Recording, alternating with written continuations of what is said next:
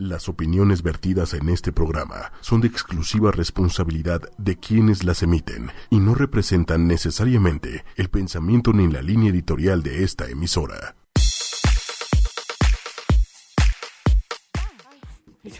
Hello. Me asusta Lili Musi. Hello. ¿Cómo Hola, están? Ya estoy regresando a los inicios donde espero a que la gente me conteste, ya sabes, así, muy bien. ¿Y no contestas Lili. por nosotros o qué? Muy bien. Muy bien, Lili. ¿Cómo estás, el Hop? Muy bien, con un poco de gripa, pero muy bien. ¿Ya regresamos a tu estado normal de felicidad? Sí. Oye, yo estoy también muy feliz porque me encanta el tema del día de hoy. Tenemos una super invitada. Se me Ay, hace qué padre es tener super invitados. Me gusta mucho tener invitados. Muchísimas gracias por venir, porque de verdad me pone tan feliz. No, yo estoy feliz de estar aquí con ustedes, feliz de que me hayan invitado y aparte este tema de veras es mi pasión, la familia es mi máximo. No, Este no. sí es lo máximo. y no solo es tu pasión, o sea, es un tema, Súper importante. o sea, no solo es tu A ver, pasión, espérate, es primero preséntate. ve, Vamos a presentarnos. Oye, qué mala eres, así de preséntate, estás en tu casa, sírvete sola. Oye, ¿qué, qué más comodidad, ¿no? Que llegar a un lugar Exacto. donde estás en tu casa. Sí, eso sí Exacto. tienes Y razón. así me han hecho sentir desde que llegué. Qué bueno. Yo soy Marisol Santillán, soy psicoterapeuta gestalt.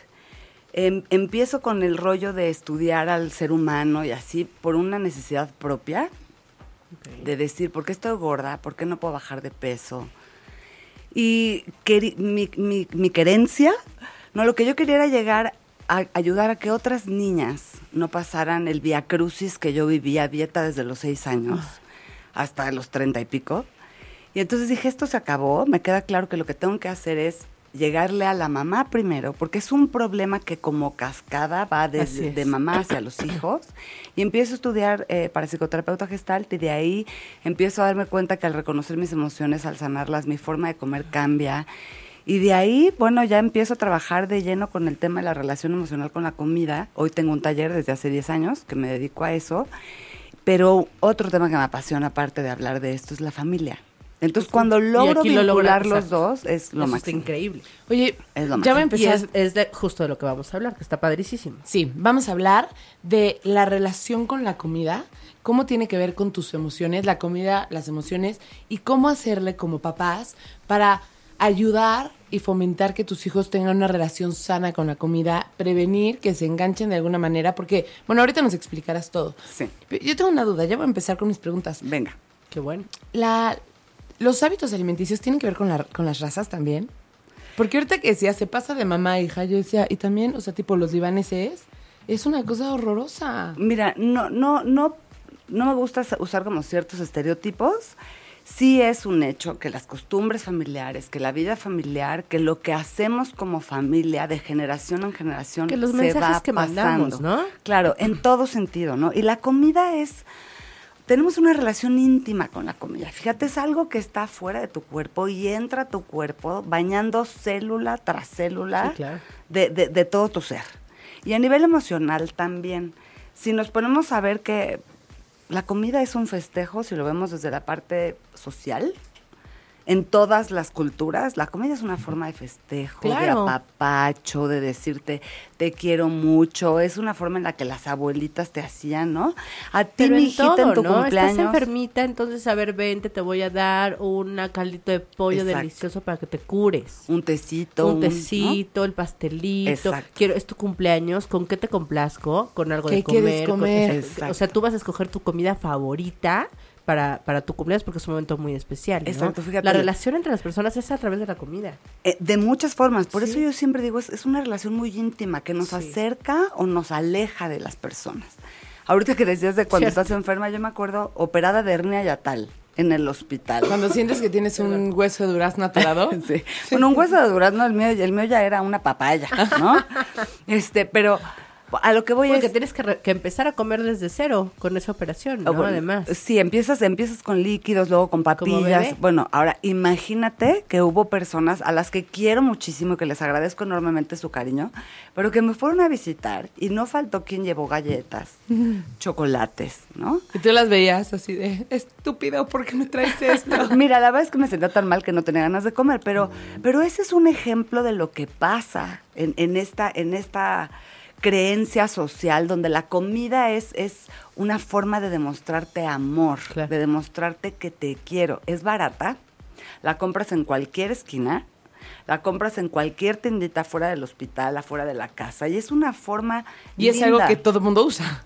Claro. Que además lo necesitas Claro. para sobrevivir. Exactamente, ¿no? O sea, ¿no? así de así de importante es, ¿no? Exactamente. Entonces, ¿cómo es que empezamos a hacer una mala relación con la comida? Exacto, ¿por qué no nos platicas un poco como toda la, la situación general y la relación que existe entre las emociones, la comida, etcétera? Exacto. Mira, partiendo del punto que estamos hablando hace rato, ¿no? Como de este antecedente, que socialmente la comida puede ser amor, puede ser te quiero, puede ser Oye, festejo. también puede ser castigo. Por supuesto que sí, pero ahí ya entra la parte un poco más emocional. Claro.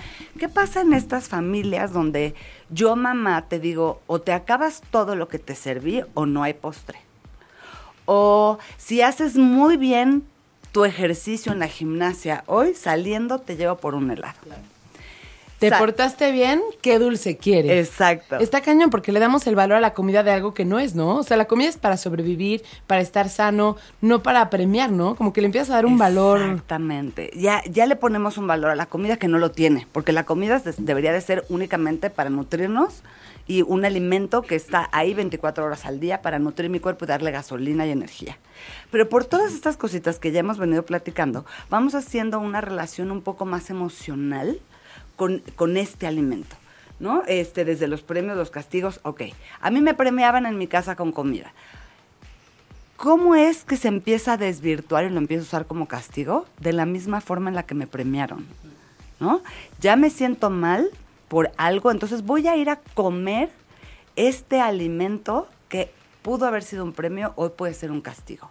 Por ejemplo, en mi caso, a mí las papitas estas verdes con valentina, limón, chilito, pueden ser mi máximo en la vida. Y hubo una época en la que podía ser un premio para mí, porque me fue muy bien en el examen. Pues. Pero también qué pasaba cuando me peleaba con una amiga, o cuando me sentía hecha a un lado por mi mamá, Es tu o refugio. cuando me regañaban, ¿por qué no? Y entonces ya no era la bolsita chiquita, No, porque ya estoy triste, entonces me Claro. merezco un bolsón. el bolsón. Ni ¿no? siquiera es me merezco, ¿no? Como que ni siquiera piensas, solo comes. Sí, Pero si te comes- haces, o sea, pero si lo, si lo cuestionas, sí, Sí. te estás premiando con eso, o sea, te estás apapachando con eso. Esa es justo la relación emocional con la comida. Exacto, o castigando. Fíjate, si yo me comía una bolsita chiquita podía ser un premio. Pero cuando elegía el bolsón, era, estoy gorda. Yo me decía, soy un rotoplas con patas, ¿no? Y no merezco sentirme bien o estoy enojada porque me castigaron y entonces, ¿por qué no me voy a, a castigar con una buena bolsa de papas que me va a dejar con un dolor de estómago terrible, con una gastritis Que me voy a Con una arrepentir. culpa que te va a dar. Exactamente, ¿no? Entonces, ¿cuándo empezamos a hacer una relación con la comida? Cuando la empezamos a usar para callar esas emociones que están adentro de nosotros y que no tenemos forma de darle cabida. Un niño chiquito, un adolescente, no tiene la fuerza todavía de enfrentarse a sus papás y de decirles, no me gusta, no quiero, ¿no? Y entonces, ¿qué voy a hacer? Pues, ¿cómo? Y además es que creemos que es lo que hay, ¿no? O sea, es lo que es, así tiene que, así tiene que ser, entonces, mis papás me lo dan, no lo cuestiono. Exacto, y eso cuando mis papás me lo dan, pero cuando yo me escapo a la tienda a comprarlo, yo empiezo mi primera dieta a los seis años de edad, porque ya estaba gordita, gordita, ¿no? Tenía yo creo que unos cuantos kilos de más, pero pues en mi familia las mujeres, mi- mis dos hermanas mayores que yo eran muy delgaditas. Ok. Entonces, bueno, me llevan a hacer estudios y todo, y entonces esta niña está gordita, algo tiene. Mi pensamiento mágico en aquel momento era, algo está mal en mí. Mm. ¿No? Yo no me daba cuenta si era el ¿Qué peso, era? si era mi forma de comer, pero algo está mal Algo en que mí. sea diferente no está bien. Exacto. Y algo que me quieren corregir. Algo donde yo empiezo a sentir una poca aceptación a mi cuerpo, por lo tanto a mi persona, Pero dentro de mi familia. Pero de otros, ajá. No, ajá, dentro de mi familia. Entonces, empieza una carrera entre no puedes comer eso, no puedes comer aquello, no puedes comer el otro. Ay, y entonces, ¿qué, pasó? Que yo pues me escondía. Exacto. Me iba a la tiendita que estaba al lado de mi casa a comprarme todo lo habido por haber de bolsita. llegabas a tu casa como si nada hubiera Claro. pasado. O me escondía para que no me vieran que estaba comiendo eso, que, es, que era como tan prohibido, y que en, en mí era como yo no merezco comer eso. Pero ¿qué crees? Como resorte o como liga que estiras, de repente esa actitud cambia, se rompe y chicotea para el otro lado. O sea, O sea, Todo aquello que me prohíban, Es lo que yo me lo voy a quiero. tracar. Claro. No voy a ver si tengo hambre, si no tengo hambre, si me gusta, si no me gusta. Está prohibido, lo, Lo quiero, y me voy a comer. Lo muchísimo. necesito. Exacto. Se vuelve un bastón en la vida para poder salir adelante. Se vuelve esta, este apoyo que estoy necesitando y que no encuentro en el entorno. No está en mi familia, no está en mis amigos, pero sí está en la comida. ¿Por qué? Porque la comida no se va. La comida no me dice no te quiero, la comida no me dice no te acepto, la comida no se enoja conmigo. Claro. La comida está ahí, está disponible en mí 24 horas al día. Sí, sí. En la alacena, en la tiendita, en mi bolsa, en la mochila, en el lunch de mis amigas. En o sea, lugares. qué cañón, o sea, te confundes pensando que la comida es tu mejor amigo como inconscientemente, ¿no? Claro, claro. Y a la vez tu peor enemigo, ¿no? Porque cuando te entra la culpa, o sea, es como una relación de enfermiza codependiente. Sí, totalmente. ¿Qué hago tante? De amor-odio, ¿no? Exacto, es una relación amor-odio con la comida porque por un lado siento o creo que la necesito y por otro lado siento, sé, estoy consciente de que esta forma de comer me está subiendo de peso. Yo me acuerdo cuando tenía como 14 Y años. que no estoy contento con eso, ¿no? Claro, porque, porque hay secuelas en el cuerpo, Claro. ¿no? Desde una mala digestión que me va a provocar gastritis, colit- colitis y Sí, sí, etcétera, sí. etcétera, etcétera, etcétera, hasta obesidad, donde ya hay diabetes y otros problemas. Exacto. Hasta, hasta esta, esto de lo necesito pero no lo quiero. Yo te- de haber tenido como 14 años y yo me, yo me recuerdo llorando comiendo. Pero llorando porque comías. Claro, llorando porque decía, Es que, estoy hecho un barril. es que es como algo cañón, ¿no? O sea, como que tu lógica, tu, tu razón no lo entiende. Justo lo que estoy segura que es lo que ibas a decir, según Sí. yo. ¿Por qué si estoy hecho un barril? ¿Cómo? Claro, ¿por qué sigo comiendo esto que sé que me engorda? Esto que sé y que aparte me afecta sentirme Exacto. gorda. Exactamente. Entonces vamos haciendo toda esta relación desde, desde nuestra casa, desde mamá, papá, desde que somos chiquitos y puede que en el camino, con la ayuda intencional o no de la familia, esto se va sanando y poco a poco voy teniendo una relación mucho más sana con la comida o puede que se quede y que se haya gestado en mí como simplemente una mala relación con la comida donde voy a estar batallando con la báscula toda mi vida, donde me voy a criticar por mi cuerpo o en casos extremos ya puedo caer en un trastorno de la conducta alimentaria, que ese sería el tema de otro de, De- otro, de otro programa. programa. Ahorita nos quedamos solamente con el comedor emocional, este que lucha con la báscula, con la talla, con el peso, con el cachete, con el no me acepto frente al espejo, donde hago todo, busco la manteca que me recomendaron de Japón, que me va a bajar de peso, el producto mágico, la pastilla innovadora, la dieta maravillosa, los licuados hoy tan de moda, ¿no? Claro. Para perder esos kilos de más. Todo menos lo que tengo que hacer, ¿no? Exactamente. Pero ¿qué es lo que tienes que hacer? Pues mira, mientras yo solo vea el síntoma, vamos a hablar que la, tener una mala relación con la comida, con todo lo que acabamos de hablar, es solo el síntoma de que algo adentro de mí O sea, es la puntita del iceberg. Pero entonces, Exacto. Tengo, tengo una pregunta. Y no, no es el tema, este tema de echarle la culpa a todos los papás, no para nada. Pero podrías decir que tener una relación negativa con la comida en un porcentaje altísimo tiene que ver con la manera en que los papás lo manejaron. Tiene que ver con la relación familiar. No solo con mamá y papá, tiene que ver con, puede que también haya abuelos, puede que también haya hermanos. Sí, no puedo negar que mamá es nutrición a nivel emocional y alimenticio en casa y papá es que se encarga de llevar la parte económica para que esto surja. Pero también hay papás que, que no nos ayudan como hijo varón o hija mujer a poder tener una buena y fuerte autoestima y autoaceptación. Y si, y si la herramienta que yo encontré, la que tenía a la mano, era la comida, ahí me voy a quedar. Pero entonces, o sea, tiene más que ver con un tema de que los papás le dan un valor a la comida que no es el correcto, como de premio o castigo, o tiene que ver con un tema de autoestima. Tiene que ver con, Con todo. las dos. Fíjate, una familia que, un- a ver, una familia que en cada domingo se reúnen, se juntan tíos, abuelos, primos a comer y hay pachanga en mi casa y todo es alrededor de la mesa de la comida, automáticamente mi creencia familiar puede ser festejo, amor, familia igual a comer. Festejo, amor, familia igual a reuniones alrededor de la mesa. Por lo tanto, cuando yo a mi edad adulta, joven, adulta mayor, quiera tener ese apapacho de familia, voy a comer alrededor de la comida. Y voy a hacer estas reuniones y eventos familiares que me van a recordar aquel momento de familia donde todo era unión, amor. Como muy placentero. Exacto, pero ¿qué pasa también con estas familias donde alrededor de la mesa hay, te sacaste ocho en el examen, ya me hablaron de la escuela y se quejaron de tu conducta, donde, como nueve, mijito, si tú tienes una capacidad para diez, Puros dieces. no te conformes con el 9B por más, ¿no? Y todo sigue siendo alrededor de la mesa la comida. El momento de la comida se hace un momento agradable, digo, un momento no agradable, agrio, donde yo empiezo a comerme las emociones que aparte no se me permiten, estoy chiquito. No le puedo decir a mi mamá o a mi papá en ese momento, no me digas eso, me estás lastimando, porque ni siquiera estoy tan consciente. No te das cuenta. ¿no? Pero sí, sí estoy consciente y sí me doy cuenta que me está doliendo lo que me están diciendo. Que me estoy sintiendo poco merecedor, rechazado, este, aplastado, poco valioso, porque me están poniendo que mi 9 no fue suficiente. Quieren un 10. ¿No? El que yo tenga un mal comportamiento en la escuela implica que todos en la mesa estén oyendo la regañiza que me están metiendo mis papás ahorita.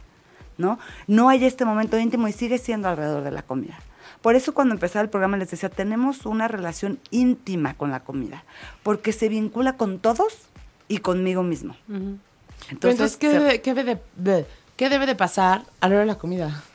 La- estoy, estoy pensando, a ver. La hora de la comida es un momento muy agradable donde, donde yo no debo de pelearme hoy como mamá con mis hijos para cómete todo o no te paras. Es que tienes que comer verduras, mijito, por favor. Y el niño sufriendo así, es que el brócoli huele horrible, mamá. ¿No? Entonces ya desde ahí empiezo a hacer un rato que, debe- que debe ser agradable, lindo, de unión, como algo desagradable. De ahí voy a agarrar. Sí. Eh, me parece que, o sea, entiendo perfecto todo lo que estás diciendo e incluso lo, lo comparto, ¿no? O sea, creo que eh, el, el- la comida no puede ser el camino por el que por el que damos o quitamos nada, ¿no? Ni bueno ni malo. Exacto. O sea, creo que la, la comida está además, ¿no? Más bien, Exacto. más bien es la convivencia que tenemos y estamos comiendo. ¿no? Exactamente. Pero como, o sea, creo que aquí como para aclararlo a todo el mundo que nos escucha, incluso a nosotras mismas, porque creo que justo la hora de la comida es el momento donde podemos interactuar. Yo estoy totalmente de acuerdo que no debería ser el momento donde vamos a descalificar, bueno, no, nunca debería ser el momento para Exacto. descalificar, ¿no? Pero no vamos a- no va a ser el momento para hablar de las calificaciones de la conducta, de, o sea, de todas las cosas que, que pasan alrededor de nuestra vida, sino de lo como de lo de lo positivo y de me intereso por ti. Exactamente. Pero entonces, Pero ahí estás es- haciendo una relación positiva. con la comida. Exacto, Es- estás haciendo un momento agradable a la hora de comer. Pero entonces, de tal manera que yo no vincule esta necesidad de nutrición familiar cuando esté comiendo, si, e- si en un futuro tengo una mala relación con la comida. Si yo tengo un tema en particular que hablar, no lo voy a hacer a la hora de la comida, busco un momento después.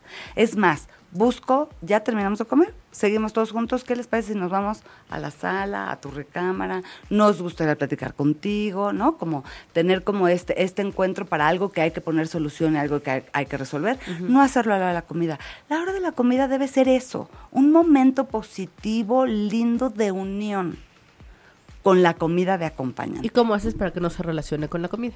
Es que sí se va a relacionar, pero desde un lado agradable. Al rato yo no voy a utilizar a la comida como un factor de lo que no tuve o me faltó en la o sea, niñez. ¿no pasa nada que se relacione con algo positivo siempre y cuando no sea condicionante? de alguna forma. Si yo no te estoy diciendo a ti, acábatelo, no te levantas, ya es bonito. Si yo no te estoy diciendo, mi reina hermosa, las niñas bonitas se acaban todo lo que está en el plato. Chiquito, no vas a crecer, tus músculos no van a estar fuertes si no comes pescado. ¿Sabes? Es como estos dobles mensajes. El momento de la comida sí hay que disfrutarlo muchísimo en familia, por supuesto. Y hay que hablar de todas estas cosas lindas. ¿Cómo te fue tu día? Hay que hacerlo un momento de unión, pero siempre hacia lo agradable. Siempre hacia algo, hacia Sí, algo que va, que que va a sembrar. Exacto, que va a sumar. Justamente esa palabra quería encontrar, ¿no? No algo que me deje herido, lastimado. O insisto, que al rato no sea la forma en la que, mamá, nos vamos por un helado tú y yo juntos al ratito, porque pues ya estoy haciendo un vínculo triste, ¿no?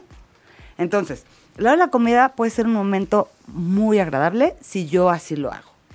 ¿Qué otra cosa les puedo recomendar muchísimo a los papás? No obliguen a comer a sus hijos. Te, es importante que coma verduras, guísaselas de forma diferente. Hay verduras que pueden ser cocidas, crudas, hervidas, picadas, en sopa, molidas, Asadas. revueltas, asadas, deshidratadas. Lo importante es que las coman. Dales opciones, ¿no? No lo dejes así como, ah, ahora esa fuerza y ahora te lo tienes que comer. Porque eso de alguna forma merma. ¿no? Oye, de alguna por, forma por va ejemplo, mermando. sí, a mí me pasa que mis hijos aman el jitomate. Ujú. Pero lo aman una cosa... Qué rico. Qué Pero- rico. Yo lo odio, la verdad. Yo lo amo. ¿eh? lo odio. Pero bueno, ahora ya lo puedo agarrar y dárselos y todo. Antes nunca, ni verlo. Pero, pues por mí ya, si se comen, o sea, yo quedo muy contenta. Yo, yo quedo tranquila porque además ese es otro, punto, ¿no? Los papás, o sea, creemos que los niños tienen que comer para estar sanos. ¿No? Entonces, digo, es una realidad que nadie se va a morir de hambre. ¿eh? Los niños tienen, comen y se autorregulan y, y saben hasta dónde. N- No, no, no va a morir de inanición un niño, Exacto. ¿no? Va a comer cuando necesite comer. Sí, pero fíjate, hay papás que no confiamos o no confían en, en eso. esa, claro, lo que pasa es que es difícil, o sea, no, no es, no es un punto fácil, ¿no? No. Entonces, eh, tal vez a mí lo que me pasa es, yo veo que come, con que alguna vez cuando me preocupaba de eso, que era más chiquita mi hija grande, una nutrióloga muy buena, que es amiga mía, me dijo, no te preocupes, o sea, ella tiene que comer para estar nutrida su, su Palma de la mano. mano, ¿no? Si comió la de la palma de su mano, es suficiente, no tiene que comer lo que, todo lo que le serviste en el plato que la verdad es, fue un punto que a mí me relajó muchísimo, porque entonces ahora yo veo que come un poquitito de carne y se come sus jitomates que te lo juro los agarras como si fueran sí. papitas, lo compro de los chiquitos, Cherry. De los cher. de los uva, particularmente. A los chiquititos. Los que son como más alargaditos. Ajá, ajá. Este, y entonces se los, se los pone junto y te lo juro, se lo- come y come. Le gustan muchísimo. Digo, luego para y ya se va a jugar, pero yo me quedo muy contenta si con una, o sea, comió una verdura, ¿no? Y ya, con un poquitito estoy feliz de la vida. Ya no, ni le sé que las calabazas las alucina. Juro que las alucina. Lo he intentado, ándale, dar una oportunidad. Les doy una oportunidad y de plano me dice, no lo soporto. Tiene como dos o tres años que no, ni una oportunidad más a las calabazas. No las soporta y no tiene por qué comérselas. Yo no como jitomate. No me gusta el jitomate y no lo soporto. Exacto. No tengo por qué darle una oportunidad más. Lo mismo le pasa a ella. Exacto, fíjate, ahí hablamos de un respeto. Exacto. Que por generaciones, como hablábamos hace rato, ¿no? Entre, no importa de qué, de qué país sean, pero por generaciones hemos eh, atribuido al come mucho, es, es estar sano. Exacto. Al acábate lo que te serví. Al, al no respetar el paladar y el estómago de nuestros hijos. Entonces, ¿qué pasa? Todos, todos, tú, yo, todos, nacemos con el chip bien puesto de hambre y saciedad. Sí. ¿no? Un bebé que no tiene hambre, por más que la mamá se lo pega al pecho, no, No va a come. comer, ¿no?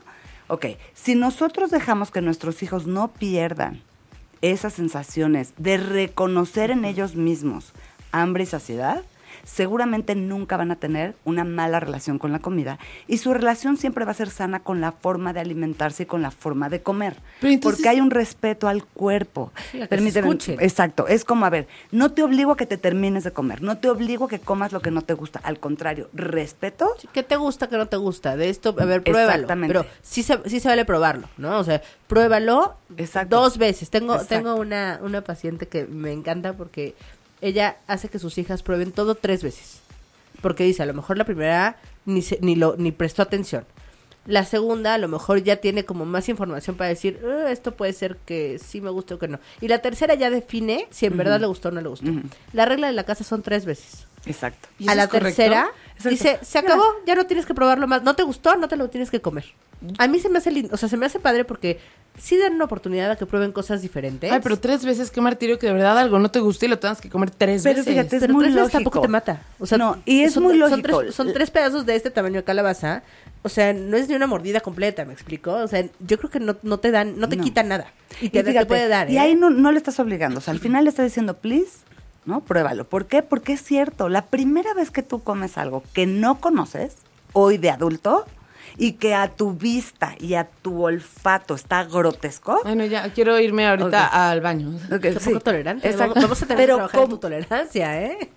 Pero Pobrecito. como adulto dices, va, lo pruebo.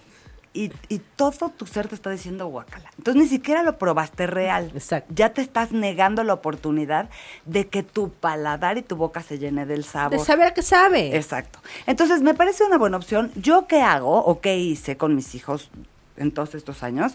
Yo no dejo de poner el alimento en la mesa, porque lo que no le gusta a uno, Le gusta me a gusta otro, a mí claro. o le gusta al otro. Entonces, yo pongo al centro. Y de diferentes formas. Hoy fue cocido, mañana fue asado, pasado mañana fue molido, no importa. Y les doy la opción para que prueben. Ahí está. Ahí está. ¿No? Prueba si quieres. Tengo una pregunta. ¿Qué pasa si por algún tema, o sea, no sé si, si pueda ser genético o, o por alguna razón física, de chiquito estás muy gordito? Tú como mamá, ¿qué debes de hacer? Fíjate, vamos, vamos a ese punto. Yo he tenido en, en las conferencias o en las pláticas que luego doy para, para padres de familia justo de este tema, hay de todo. Está, lo, está el papá o la mamá que me preguntan, oye, es que mi hija está muy chiquita, está muy delgadita, no alcanza la talla, o el niño.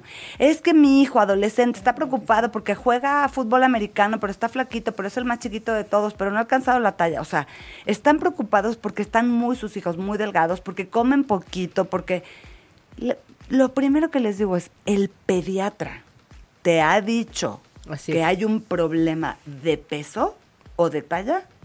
Si tu respuesta es no, olvídate, el problema es tuyo. Y ahí Sí, es cuando les digo, a ver mamá y a ver papá, Ve y trátate tú. reflexiona primero tú en qué te pasa a ti con el cuerpo de tu hijo. Porque el problema no es de tu hijo. El problema es tuyo. ¿Qué pasa cuando esta mamá dice, es que mi hija está súper gordita, o sea, ya no le queda la talla, ya está dos tallas arriba, ya no encuentro este talla, ropa de su talla en niñas, ya me tengo que ir a adolescentes y todavía está chiquita, ¿qué voy a hacer? Misma pregunta. ¿Qué vas a hacer? ¿no? Primero revísate tú y ve qué te pasa a ti con eso. Porque si tú estás tan angustiada, esa angustia se la estás pasando a tu hija. Dos, ¿qué dice el doctor? Tres, vamos a intentar modificar su forma de comer desde una forma de niña, porque yo tengo papás que quieren someter a sus hijos, niños, o, o- o- o que están en pubertad, que los quieren someter a una dieta de adulto. Un niño no va a poder dejar de comer 100% dulce, 100% pan. Claro. No le vas a poder cambiar un pingüino por una cucharada No, de crema de cacahuate. Por Dios, claro. Y, y lo va a hacer escondidas. Sí, claro. Ojo, el niño que tiene Ese alimentos prohibidos, al rato lo va a tener. Y entonces ya son atracones, claro. entonces ya estamos hablando Ya, de ya empieza con que una relación negativa. Les, les voy Oye, a compartir. hay unos- Espera, espera, un segundo. Solo les voy a compartir algo. Venga.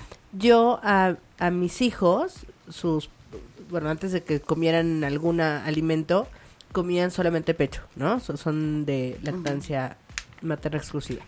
Y la niña era súper gordita. Pero más súper cachetona. Pues es que con es la unos leche brazos y unas piernas que no te puedo explicar. Y a mí el doctor siempre me dijo, está perfecta, perfecta, perfecta, perfecta, perfecta. Pero entonces alguna vez la llevé, tenía como seis meses, y la llevé a, a uno de estos de estimulación temprana.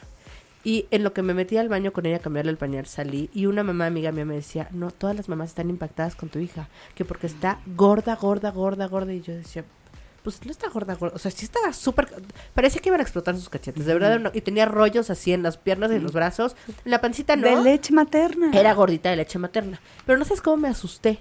Entonces fui al doctor y le dije, oye, es que todas las mamás dicen que está gorda y yo estoy muy preocupada porque no vaya a ser que en serio esté gorda, ¿no? Entonces me contestó, no existe la obesidad de leche materna. No hay, o sea, no, no, no se puede, no hay manera. Y tu hija, entonces me enseñó las tablas. Me dijo, ni siquiera está en los altos de, o sea, está dentro del promedio, tal vez un poquitito arriba, pero no está ni siquiera en el límite alto de su peso y su talla. Es una niña promedio, un poquito más arriba, pero de verdad no es algo que preocupe. Yo estaba, yo la pasé muy mal. Y por lo que decían las demás mamás, a mí me vale, ¿no? O sea, yo Claro. no me importa si No, es pues por si algo estaba flaquita. leche materna, por Dios. Exacto, pero sí lo que lo que pasó en mi cabeza en ese momento sí de verdad me asustó. Entonces ya, gracias a Dios tengo un pediatra que es bien inteligente y que me dijo, a ver, es que no escuches. Yo te estoy diciendo todo esto, te estoy demostrando. Sí, médicamente esto, hablando, por ¿no? salud. Ves en, la- en el carnet de los niños de las vacunas y también está ahí, ¿no? ¿Cuáles son los altos, cuáles son los bajos? Entonces, de verdad, no se vale como que, que nos dejemos influenciar por otras personas. Tenemos que ser bien conscientes y acudir al especialista, ¿no? Que en este caso es nuestro Sí, pediatra, claro. que es en quien confiamos además. Sí, claro, ¿no? es que fíjate cómo ha ido cambiando, ¿no? Yo me acuerdo en, en cuando yo era chiquita, yo tengo 45. Cuando yo era chiquita, digamos que mi abuela, las amigas de mi abuela, era de, yo era también así, de rollos en las piernas, de, de leche materna, cachetona, no había complementos de fórmula y esas cosas, nada. Este, y era signo de salud. Sí. ¿no? Ha ido cambiando tanto y se ha ido modificando tanto la mentalidad de- Sí. de- en la sociedad sobre tienes que estar La delgado, percepción. tienes que tener un cuerpo musculoso, tienes que estar healthy, tienes que alimentarte de tal o cual forma, que eso ya está llegando a los bebés. Un bebé de fórmula jamás va a tener estos rollos, estos cachetes de, al menos que esté complementado con leche materna. Un bebé de leche materna es así. Y antes, las abuelas, pues era como sig- signo de salud, Claro. de un bebé rozagante que estaba precioso. Hoy no. Hoy no, por cómo ha ido cambiando inclusive también nuestra alimentación. Y desde ahí, fíjate, desde ahí, esta mamá que tiene una mala relación con su cuerpo y con la comida, lo está pasando a su bebé Claro. desde, no, en cuanto empieza a comer, yo no le voy a dar, pero nada de azúcar, pero nada de chocolate, pero nada de refrescos, pero nada, bla, bla, bla, bla, bla, y empieza a entrar Sí, a llevar... Como a reflejar sus traumas en el hijo. Oigan, tenemos Sí. aquí comentarios. Nos pone Gris Gris. Gracias, muy buena plática y consejos. Un saludo muy grande, Gris. Gracias. Mariana Ortiz. Hola, buenos días a todos. Excelente programa. Gracias, Marianita. Un saludo enorme. Chávez Ávila. Saludos desde Durango, familia Chávez. Hola, hola. Saludos, familia Chávez. Mariana Ortiz nos dice, mi opinión es la hora, es, es a la hora de la comida es convivir, hablar de cómo les fue en la tarde y no estar todos usando celular o perdidos en la televisión, Totalmente. porque es cuando están todos reunidos. No sé si ese es el tema, pero es mi opinión. que me parece muy valioso, porque una de Pero las sí. cosas que yo sí les digo es, por favor, quiten distractores a la hora de la comida. Un tema álgido y doloroso es un distractor, pero también la televisión es un distractor. Claro. ¿Por qué? Porque si yo enseño a mi hijo, a mi bebé, a mi chiquito, a mi adolescente a comer frente a la televisión, su atención va a estar en el programa de la tele y no en estas sensaciones de las que hablamos para poder respetar Ya estoy hambre y satisfecho, saciedad. ya, claro. Exacto, ¿no? Entonces, si es decirle tú come tranquilo, ahorita te vas a jugar, ahorita ves la tele, ¿no? Pero como en este lugar, sí quitar como estos, estos distractores. Y bueno, tenemos otro comentario de Gregora Hernández García que dice, excelente. Le mandamos saludos Que a es mi Gregor. mamá. Ay, saludos. La ruca. La ruca. Saludos a la ruca. Pues, a los papás que nos están oyendo, les voy a hacer cinco preguntas para que puedan darse cuenta si tienen una mala relación con la comida o una buena relación con la comida. A ver, eso está Fíjate, buenísimo. ¿piensas en qué comerás inmediatamente después de desayunar? ¿Es tu peso y tu cuerpo los que te dictan qué vas a comer y cuánto vas a comer? ¿Haces dieta para el próximo evento que vas a asistir? Mm. ¿Te sientes culpable a la hora de comer? Nada que hacer es igual a voy a comer. Voy a ver la Mm, tele, voy a comer. No tengo nada que hacer, voy a comer. ¿no? Y a lo mejor no estás ni aburrido. Es como este impas. Nada más es como empiezo a sentir cierta incomodidad y mejor voy y como. Si a estas preguntas contestaron positivamente, afirmativo, ¿qué creen? Tienen Hay una, una mala, mala relación relación. con la comida. Oye, pero entonces, a ver, digamos que yo tengo una mala relación con la comida. ¿Qué hago? Ok, Porque también, o sea, para los hijos es, es importante que los papás sanen esa mala relación. ok. Como mamá, lo que platicábamos hace un rato, pregúntate tú si tú tienes una mala relación con la ¿Desde comida, porque primero hay que sanarte a ti. Por eso, mamá. no como mamá, como ¿no? persona. Como persona adulto, lo ideal es empezar a ver qué, cuando estás comiendo sin hambre, ¿qué quieres callar? ¿Qué emoción estás ocultando o qué pensamiento estás ocultando? Mira, yo de los adultos y en mi experiencia propia lo que veo es, me siento incómoda y lo que hago es comer, lo que sea, porque esto me va a distraer. Es decir, prefiero estar pensando en qué voy a comer, qué no voy a comer, si estoy dieta, si estoy gorda, si no, que voltear y ver que igual estoy incómoda en mi relación de pareja, que voltear a ver que estoy muy preocupada porque tengo un hijo que creo que le está entrando a las drogas, porque mi hija de 15 años me dijo que, mamá, quiero tener relaciones sexuales, porque mi O chiquito... sea, ¿qué estoy evitando? Exacto. ¿Qué, ¿Qué no quiero ver? ¿Qué no quiero tocar? ¿Qué no quiero reconocer? Y seguramente lo voy a estar tapando con comida. Y no es muchas veces por la situación per se, es por lo que yo estoy sintiendo. Cuando tenemos una mala relación con la comida, ¿qué hacemos? a cualquier incomodidad física o dolencia o emocional, voy a comer. Estoy en una boda donde estoy en una mesa donde estoy verdaderamente incómoda porque la persona con la que estoy me parece patética, voy a estar comiendo. Me va a parar la mesita de los dulces, me va a parar la mesita de los postres, me va a parar a todos lados. ¿Para qué? Para distraerme. Estoy cansada y agotada en una cena con amigos y no me puedo ir, me voy a las botanas y sigo comiendo. ¿Por qué? Como para no sentir. Exacto, como para no sentir. Entonces, si yo desde ahí empiezo a ver, uno, no estoy respetando mi hambre y saciedad, que ese es punto básico. Que para eso lo que podemos hacer es preguntarnos, ¿no? Claro. ¿En verdad tengo hambre Claro. o por qué quiero seguir comiendo? Exacto. ¿Cómo sabes si tienes hambre? O sea, tener hambre es cuando se siente el hoyo en el estómago. Mira. Cuando dejas de sentir ese hoyo, debes de dejar de comer. Ok, te lo voy a explicar muy fácil. Del pecho hacia la, hacia la nariz, si yo hay, si tengo una sensación aquí de incomodidad que me hace como que quiero comer, ¿qué crees? Es hambre emocional. Esta no es hambre física. La del estómago. Ok, el estómago Como de está... la boca del, como de la boca del estómago hacia la, hacia la boca. Del- Exacto. La boca a boca. No, no, Digamos- no, arriba de la boca, ¿no? La boca del estómago no, no. entra. No, ok. El estómago está abajo de las costillas del lado izquierdo. Si tu sensación de vacío es ahí, es que hay hambre. Pero generalmente la sensación de vacío la sentimos aquí, no la sentimos acá. ¿No? Entonces, si yo en el- siento en el vac- pecho y no en el exacto. estómago. Si yo lo que estoy sintiendo es en el, pe- en, en el estómago, que está abajo de la costilla izquierda, porque más abajo es colon. O sea, alrededor del ombligo es colon, tampoco es hambre. Es entre el ombligo y las ser costillas. Exacto. Entre el ombligo y las costillas del lado izquierdo, ahí está el estómago. Si yo ahí siento vacío, si empiezo a oír un... Ahí, no abajo en el abdomen, ahí. Y pues, si ya tengo mucha hambre, puede haber un ligero dolor de cabeza. Pero también viene esta imagen a mi mente de comida. Y viene imagen de comida sana. Viene imagen de, uy, qué rico una sopita. Uy, como que se me acaba de antojar ahorita una carnita. Oiga, ¿no les huele como a, como a sopita de fideo? Y por ahí no hay ni comida, ni restaurante, Mm. ni nada. Eso es porque ya el cuerpo te está mandando señales de, Necesito "Ey, comer, por necesito favor". alimento. Exacto, ¿no? Necesito nutrientes que me den energía. Ah, eso está bueno. Como el tip es, también se me antoja comida de verdad, no, Exacto. no chatarrita. Exacto, porque cuando la siento del pecho hacia la altura de la nariz, donde todavía huelo, y es este, mmm, como que qué antojo, Antojo. unas papitas, mmm, como que qué rico un chocolate. Sí, me andaba echando un Esa es hambre emocional. Exacto. Esa es hambre emocional, esa no es hambre real. A la hora de la comida, si me estoy, si la pregunta que me hago es, "Mm, ¿me como otro taquito o ya no? Ese Ya es no el momento hambre. de parar. Porque ya tu cuerpo te está mandando señales de que el Que, estómago está ojo, puede estar bien rico, ¿no? O sea, sí, puedo tener muchas ganas de La otro, pero ya no tengo ya no tengo Claro. hambre, ya no tengo la Ya no necesidad tengo necesidad. fisiológica. Claro, Que es ahí donde tenemos que aprender a parar. Exacto. Nos la dice boca Miri. puede ser, quiero comer, Ay, hola. párale. Hola, Miri. Hola, Miri. Nos dice Miri, definitivamente no hay mejor alternativa que aprender a comer y comer sanamente. Sin embargo, reconciliarnos con la comida y con nosotros mismos es básico. Excelente programa. Saludos, Te Celia. quiero, Miri, muchísimo. Guadalupe Jiménez Hernández. Hola, Lili. Hola, Lupita. Ah. Podemos seguir. Podemos seguir. Entonces, bueno, es como, como volver a este punto donde vivimos en una sociedad, desde el bebé más chiquito hasta el adulto que vive en casa, vivimos a prisa.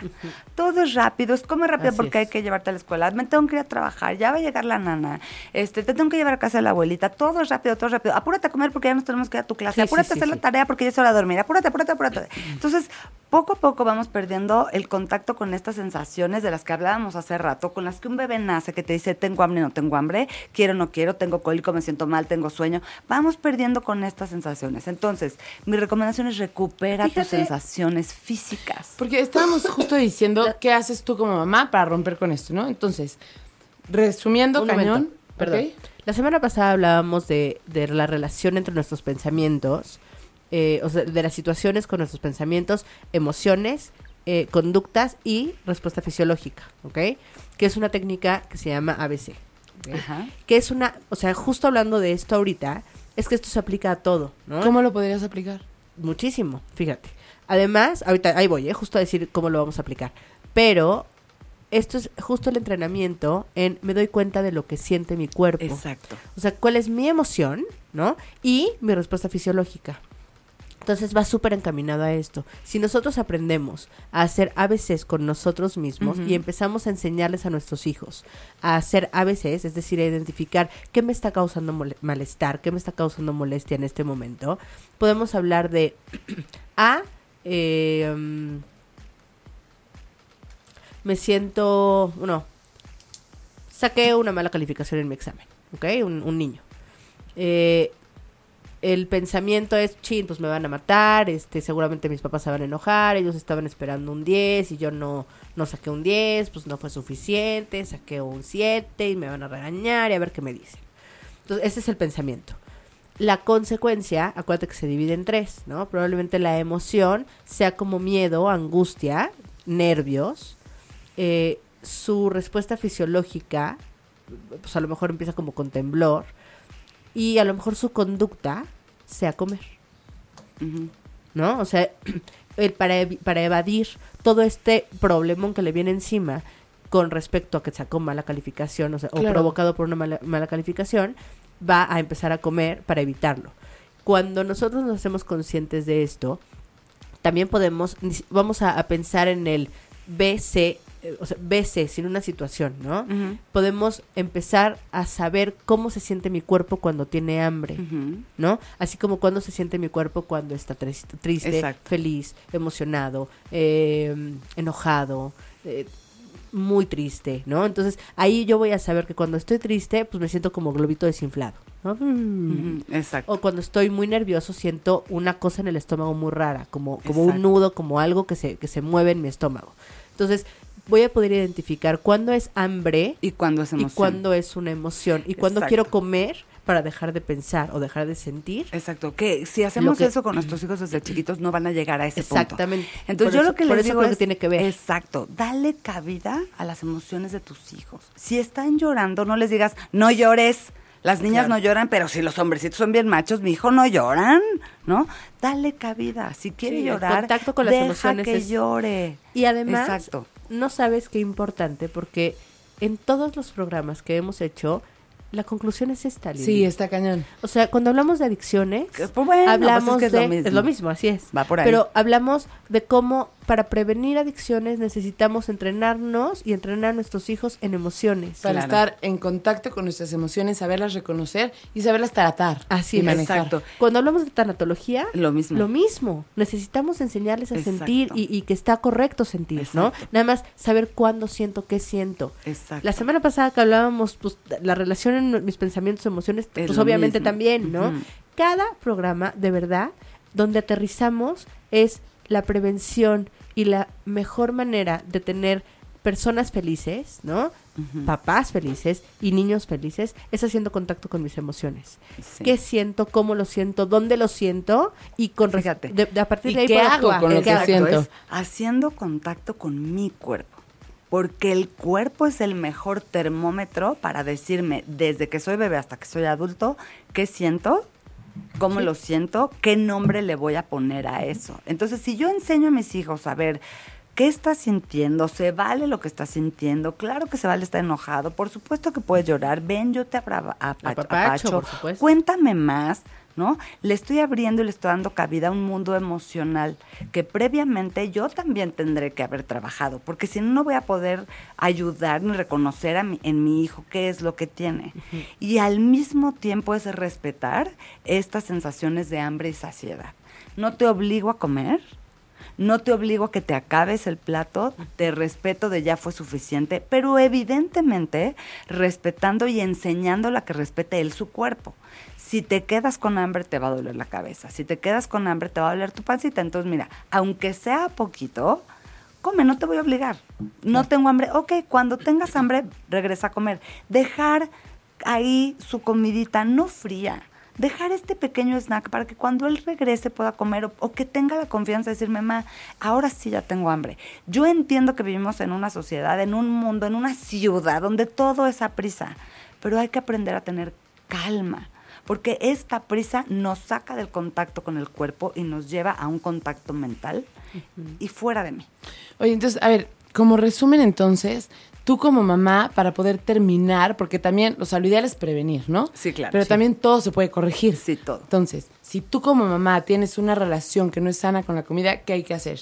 Ponerle atención a tu cuerpo eh, en cuanto a saciedad y hambre, etcétera, ver qué es lo que quieres callar o qué es lo que no quieres decir o qué es lo que quieres evadir y tratar las emociones que crees que están haciendo. ¿Qué más? Exactamente. ¿Cómo sí rompes con fíjate, ese premio, con esa relación cíclica de me siento mal cómo- o me siento bien o mal o lo que sea? ¿Cómo? Pero luego me da culpa y todo ese ciclo. ¿Cómo rompes? Yo, yo sigo recomendando muchísimo la psicoterapia, ¿no? Yo me dedico a eso. Y si no estás pudiendo solo Así con tu vida emocional, pide ayuda. Habemos miles de terapeutas afuera dispuestos a ayudar a la persona en el tema que lo requiera. Si quieren trabajar específicamente el tema de la comida, yo sí les recomiendo que sea un especialista, especialista. que tenga conocimiento de esto. No, no cualquiera lo entiende. A mí me pasaba que yo pedía ayuda a gritos. ¿Y qué crees? Pues si se voltaban y me decían, pues cierra la boca y ya. Pues deja de comer, pues deja de tragar. Sí, ojalá Eso fuera a mí así, no me ¿no? funcionó. ¿Y tú cómo lo hiciste? Trabajé mucho en mi, en mi mundo emocional y al darme cuenta cómo mi mundo emocional iba sanando mi forma de comer, más yo encontré especialistas desafortunadamente en aquella época no había en México. Encontré libros, encontré especialistas en Estados Unidos que me pudieron ayudar a eso y a partir de ahí hace 10 años que yo hago el primer taller donde empiezo a trabajar con esto y tengo como 7 años trabajando ya en la parte familiar donde doy conferencias y cursos para padres de familia que quieran prevenir Para esto. empezar, claro. Porque aparte, hoy los trastornos en la conducta alimentaria están empezando por ahí. Ay, sí. Por tener una mala relación con la comida en niños de 8 años. O sea, entonces- México, estadísticas de México. Sí, Por sí. ejemplo, ¿tú crees que el que hagan que Coca ya no se pueda anunciar en horarios, bla, bla, no sirve de nada? No. O sea, deberían de dejar que se anuncie que Coca de una Da lana igual. y que esa lana se use para tratar las emociones familiares. O sea, de nada sirve que, haya, es que, que, las que esté prohibido. Las prohibiciones nunca van a hacer que, que, los, que las conductas bajen. no, y aparte, ver o no ver anunciado Coca no va a hacer ningún cambio en ¿sabes tus emociones. No, es como creemos que los niños no entienden Sí. y los niños entienden más. Uf, si sí. tú le explicas a un niño por qué no debe de comer refresco o de tomar cualquier otra bebida con gas o de comer esto, lo va a entender. Sí. Lo va a entender perfectamente bien. Si tú le dices, tienes ganas de un dulce, puedes comer tal y tal, porque esto sí nutre, porque esto sí es sano, porque hoy es fiesta, hoy, ¿no? Sí se puede. Pero si tú no le explicas y simplemente le dices, eso es una cochinada, no te lo comas, se vuelve un alimento prohibido que el niño va a Lo va a buscar en cualquier lado. Ok, pues ya se nos está acabando el tiempo. Ay, qué lástima, se me pasó muy rápido. sí, es muy rápido. No, pero tenemos- tienes que volver a venir. Deberíamos hablar ahora de las conductas, de, de los De los trastornos alimenticios. Creo que es en, súper en niños, importante. sí, está cañón, y cómo tema. detectarlos y todo. Eso, como Pero papás. entonces, podemos hacer como un resumen, ya vemos cómo eh, romper con esa relación no sana con mamás, pero también qué es lo que los papás deben de hacer como prevención y como corrección cuando su hijo ya está teniendo una relación no sana. Ok, ahí es primero darte cuenta que si tu hijo ¿En tiene cuál de los dos? Si tu ¿Corrección hijo o tiene prevención? una mala Ah. relación con la comida, es porque seguramente tu mamá y tu papá estás haciendo algo para fomentar eso. Entonces, revísate tú y a partir de un cambio tuyo seguramente se reflejará abajo. Y deja de controlar su forma de alimentación. Trata de regresar a tu hijo a las sensaciones corporales y respeta este sentido. Si el doctor te está diciendo que está bajo de peso o tiene eh, sobrepeso, pide Ayuda ayuda, profesional. profesional porque solo no vas a poder. Y hay este terapeutas familiares que te pueden ayudar, o bien un terapeuta individual para ti, un, un nutriólogo que te ayude a nutrir a la familia, que no haya alimentos prohibidos, ese va a ser una- un muy buen camino. Si tienes duda de que tu hijo está en un trastorno de la conducta alimentaria, importantísimo, ve con un psiquiatra que, se- que sea especialista en trastornos de la conducta de alimentación, que le hagan una Los que- evaluación Los y en base a eso especialistas se en, la conducta de la alimentación son psiquiatras. Eh, Pues es que hay muchos psiquiatras que se especializan Sí, en eso porque que te hacen una- los estudios, ajá. También hay muchos psicólogos, pero el chiste es que te hagan estudios en base al DSM-4 y al DSM-7 que ya está ahorita, ¿no? Como para poder, el 5, para que ya ahorita puedan hacer una evaluación real. Porque si no haya una evaluación que el doctor te diga si está ahí, ¿qué crees? Es comedor emocional y entonces podemos hacer muchas formas, desde libros, un curso, un familiar, individual, Sí, y se se, puede sanar sin el susto. Se tiene que hacer un- una intervención muy completa. Sí. Muy, muy completa, pero con gente especialista en trastornos Sí. alimenticios. Sí, hab- habemos pocos psicoterapeutas que podemos hacer estas evaluaciones. Este, si es ante la duda, ve al doctor. Ve. Oye, ¿y, y lunch? ¿Qué les mandamos de lunch? Lo que tú creas que tu hijo se va a comer, de nada te sirve mandarle un Sí. pepino Si sabes que se lo va a intercambiar por un No, ganso. Claro. Entonces, yo lo que creo es lo mejor es mantener una dieta con tus hijos donde haya de todo. Y sí, a veces toca comida chatarra porque Sí, son claro. niños. Oye, te mandan saludos. eh, Diana Fragoso dice. Marisol Santillán, excelente terapeuta. Saludos. Muchas gracias, muchas gracias Diana. Este, pues, eh, otra, otro tip que les podemos dar es que en, van a subir a, la página de ochoymedia.com un artículo donde vienen como ocho o nueve tips que puedes hacer para prevenir una mala relación, relación- con tus hijos y la comida. Que por cierto, escribió Marisol. Exacto, y lo van a Sí. subir a la página de ocho y media y ahí lo pueden leer como para que esté mucho más detallado. Eh, a mí me pueden encontrar en mis redes de contacto en www.marisolsantillan.com.mx. Claro que contesto correos electrónicos cuando me escriben de dudas y si no recomiendo que vayan a una sesión por mail. A veces podemos podemos veces ayudar también, muchísimo. Y de todas Sí, maneras, acérquense, eso es lo importante. Sí. De todas maneras, el Facebook Live también va a quedar en la página de ochomedia.com junto con tu artículo. Buenísimo. Y si tienen dudas ahí, estarás al pendiente para poder contestarlas ya no en vivo, porque no estaremos Sí, en vivo. claro que sí. Pero después. Y Claro de todas maneras, sí. tus redes va- están en- van a estar en el artículo. Se ¿no? en Facebook, terapeuta Marisol Santillán, Twitter, arroba terapeuta Marisol y www.marisolsantillán.com.mx. Ahí también hay artículos que pueden ser de su interés. Buenísimo. Y bueno, pues ya saben, nosotros estamos aquí para aportarle a las personas que lo que necesitan, si necesitan que hablemos de algún tema en especial o si les gustaría escuchar o tienen dudas, avísenos y estamos a sus órdenes. Felices de la vida. Y nosotros pues ya nos vamos. Marisol, Muchas ha sido gracias por la invitación. un gusto Muchas tenerte gracias. Gracias, aquí. gracias por venir de verdad. Muchas gracias. Gracias a todos los que nos están viendo, escuchando por Facebook y, y bueno, pues ahora nos escucharemos en el podcast, ¿no? En el podcast y en el Facebook Live que se queda. Sí, y sí. el próximo lunes, y el próximo lunes. Así es. Todos los lunes a las 12 por acá. Muchas gracias. Bye. Bye. Si te perdiste de algo o quieres volver a escuchar todo el programa, está disponible con su blog en ochoymedia.com. Y encuentra todos nuestros podcasts de todos nuestros programas en iTunes y Tuning Radio. Todos los programas de ochoymedia.com en la palma de tu mano.